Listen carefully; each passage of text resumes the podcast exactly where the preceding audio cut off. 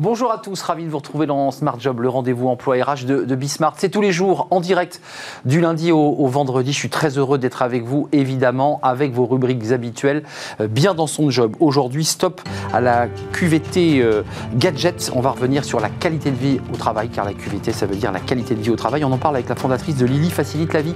Elle accompagne justement les entreprises pour travailler sur cette question de la QVT. Smart et réglo, pourquoi le plan canicule est-il si important? Alors vous me direz aujourd'hui, ça ne compte pas qu'il pleut presque partout. Mais, mais, mais, il faut anticiper. On en parlera avec un avocat dans, quelques instants. La pause café, incontournable avec Fanny Griesmer. oui, la tenue vestimentaire en entreprise, ça c'est sérieux.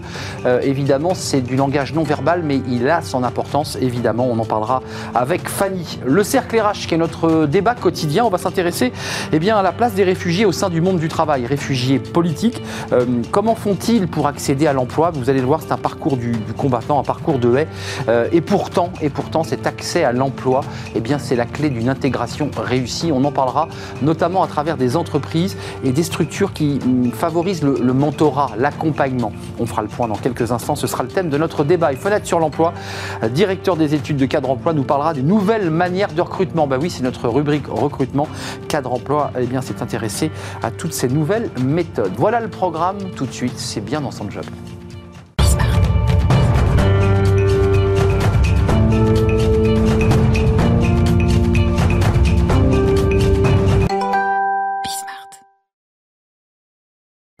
Bien dans son job, on s'intéresse à la qualité de vie au travail avec Magali Siméon. Bonjour Magali. Bonjour. Comment allez-vous? Bien. Vous ça va comme, comme, on se disait, un peu fatigué, hein, la période est un peu, euh, mais, euh, mais je vais bien. Bonne qualité de vie sur le studio quand même, vous qui vous ah intéressez. C'est bien. Oui, j'ai trouvé que vous étiez très chouchouté. Très chouchouté, c'est vrai, j'ai une très belle équipe. Euh, cofondatrice et CEO de Lily Facilite la vie, vous étiez venue nous rendre visite au début de, l'émission Oui, il y a, sept, mois Oui, c'est ça. on va s'intéresser à la qualité de vie au travail. D'abord, ce qui est intéressant, c'est en préparant l'émission, euh, grâce à vous d'ailleurs, j'ai découvert que cette notion de QVT, dont on parle beaucoup, beaucoup là depuis euh, cette crise Covid, euh, ça a été créé ou inventé, conceptualisé aux États-Unis dans les années 30. Oui. Mais c'est très en avance, les Américains, sur cette qualité de vie au travail. Oui, oui je pense que, en fait, dans les années 30, les Américains se sont demandé entre autres, il y avait un sujet d'addiction. Hein. Vous voyez la série euh, euh, Mad Men, on boit, on fume au travail, et c'est devenu un problème parce que ça suscitait des accidents, des choses comme ça. Et donc, ils se sont dit, qu'est-ce qu'on peut faire? Et en fait, ils ont commencé à réfléchir à comment on peut faire en sorte d'accompagner les gens dans leurs problèmes pour qu'ils soient plus productifs. Et c'est très à l'américaine. Donc en mettant des indicateurs, en regardant où est-ce que les gens pouvaient perdre en implication ou en énergie, et derrière en montant des programmes euh, dont Lily Facilite la vie s'est beaucoup inspiré, qui sont des programmes qui accompagnent les salariés sur leur fragilité ou sur les moments de changement dans leur vie qui peuvent générer des, fragilités jusque dans la vie professionnelle. Pour être pragmatique, les Américains sont pragmatiques. Oui. Ils ont considéré que si on facilitait, on améliorait la qualité de vie au travail de leurs collaborateurs, ben, ils seraient plus productifs. Il faut, faut, être assez basique. Enfin, c'est comme ça qu'ils ont vu le problème. C'est ça. Mais, mais, en allant plus loin, c'est-à-dire qu'en fait, dans qualité de vie au travail, vous avez à la fois comment je suis quand je vais travailler, et puis vous avez aussi comment j'équilibre et je concilie. Et en fait, dès les années 30, avec, avec ces programmes, aujourd'hui, il y a quasiment 70% des employeurs américains qui, ont, qui offrent des programmes de ce type-là aux salariés.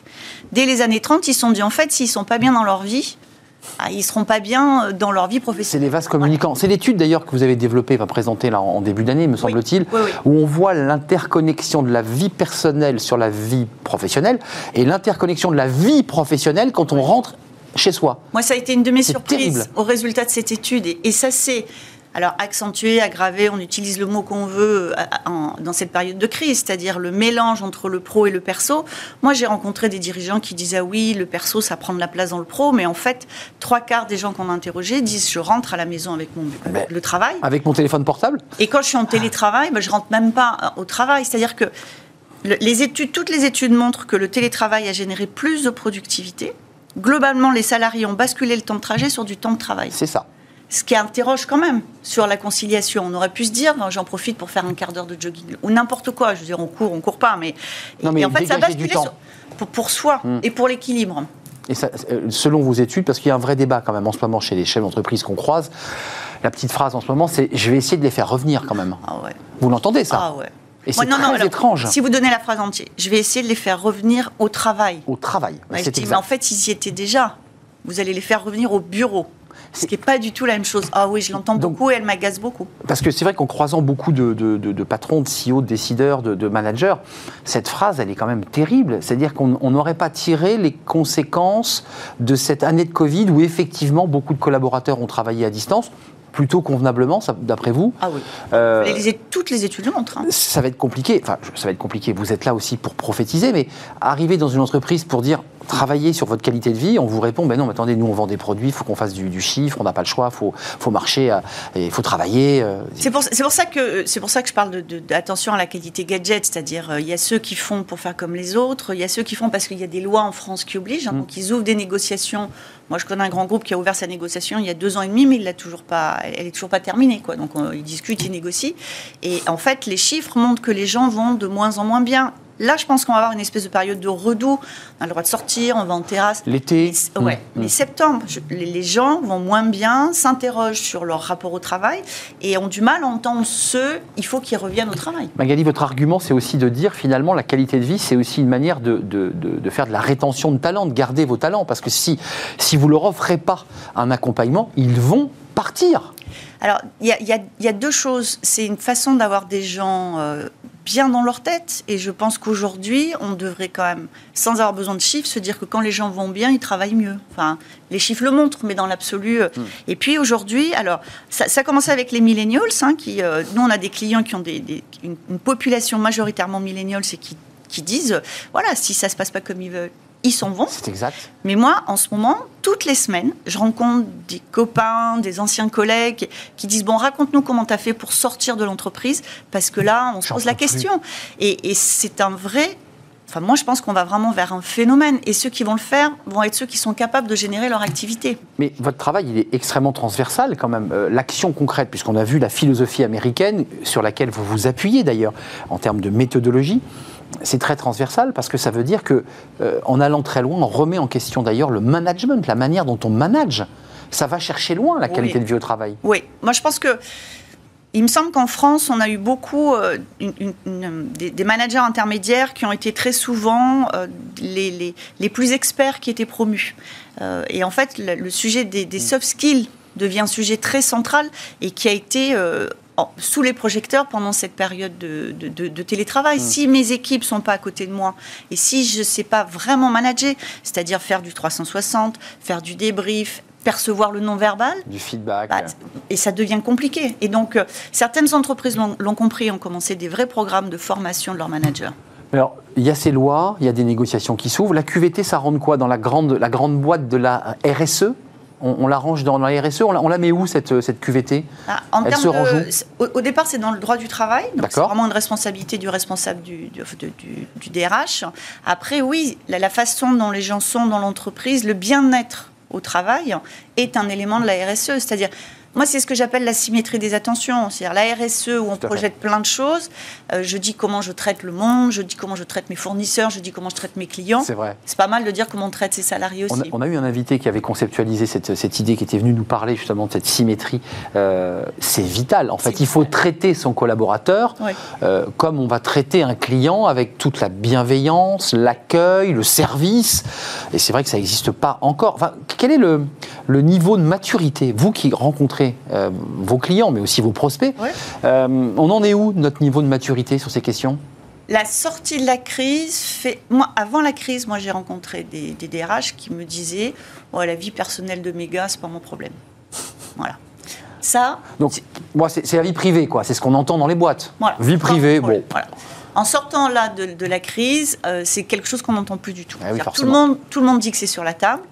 Euh, des fois un peu comme des poules qui ont trouvé un couteau, c'est-à-dire ok mais qu'est-ce qu'on en fait, jusqu'où on va On est un peu embarrassé avec la QVT. Ouais. Je pense que honnêtement l'âge du dirigeant joue aussi, c'est-à-dire quand on sort d'avoir été un dirigeant dans une catégorie un peu euh, capitalisme patriarcal, c'est une vraie transformation. Mais dans les jeunes boîtes et chez les startups, c'est pas forcément mieux non plus. C'est-à-dire que euh, hmm. le, baby-foot n'est pas non plus signe d'une qualité de vie au travail pour les équipes. je suis d'accord. C'est un sujet sur la table, mais sur lequel on a encore un peu à progresser. Euh, votre, votre mission dans l'année à venir, c'est quoi? C'est de prophétiser, c'est de développer, c'est de mettre en place des méthodologies concrètes? Comment on fait là? Parce que quand vous arrivez, vous ouvrez votre boîte à outils, vous leur dites voilà, ou d'abord il y a un diagnostic par rapport à l'entreprise, si c'est une entreprise industrielle, si c'est une entreprise de la tech. On ne met pas en place les mêmes choses, j'imagine. Clairement. Alors ce qu'aiment bien les employeurs quand on arrive, c'est que comme nous on a du recul, on sait leur dire, avant même d'avoir rencontré leurs équipes, on sait positionner les trois gros problèmes. Donc ça déjà ils disent ah oui d'accord. Donc euh, après on n'est pas. Moi je pense qu'on parle beaucoup aujourd'hui d'analyse de data. Moi je crois beaucoup à deux trois groupes de huit personnes qui vous raconte. le qualitatif, pour moi, est très important parce que, OK, une fois que j'ai l'âge moyen des personnes, je sais à peu près ce qui va leur arriver dans leur vie parce qu'on a des parcours de vie qui se ressemblent. Et vous malaxez, en fait, ces groupes Le quali est super important et c'est ce qui va permettre après pour nous de dire à une entreprise, bah, voilà pour nous sur quoi vous pourriez mettre l'accent. Et dans la plateforme Lily, voilà sur quoi on va mettre l'accent parce que c'est adapté à vos, à vos clients salariés, en fait. Et c'est n'est mm. pas du générique, c'est fait pour cette population-là. Parce que vous êtes parti d'un diagnostic très humain, très dans la chair. Oui. Parce que la qualité de vie au travail, c'est dans la chair. Hein. C'est parfois des, choses qu'on vit douloureusement. Et puis on vide son sac et on le dit un bon coup. Et on se dit, j'espère que Lily facilite la vie, va, vraiment me faciliter la vie. On espère aussi. Ça, vous avez aussi une pression sur vos épaules euh, lorsque vous les rencontrez, parce que les gens attendent de vous. Oui, les attentes sont fortes et c'est très important pour nous de leur faire comprendre que nous ne sommes pas Mary Poppins. Euh, nous sommes vraiment là pour les moments de changement ou de fragilité, pour faire en sorte que ça se passe bien ou que ça se passe le, mieux possible. Et ça, c'est vraiment notre enjeu sur les grands, les grands événements de la vie qu'on retrouve pour euh, tout le monde à peu près.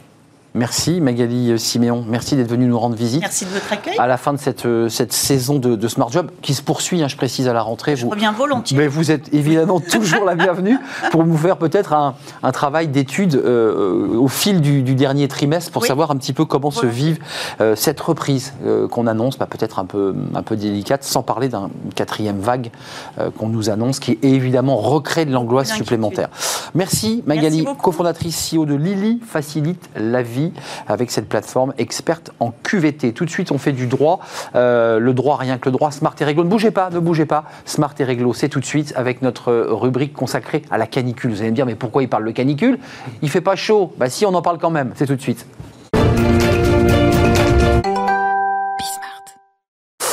La canicule, on en parle avec Étienne Pujol. Alors, Étienne Pujol, il a des idées qui sont souvent extrêmement lumineuses, il faut le dire, Étienne. Merci, euh, vous êtes euh, avocat en droit social au, cabinet euh, c'est intéressant, cette idée de, canicule. bon, il pleut. Bon, on s'est dit pas de chance. Mais il aurait pu faire très chaud.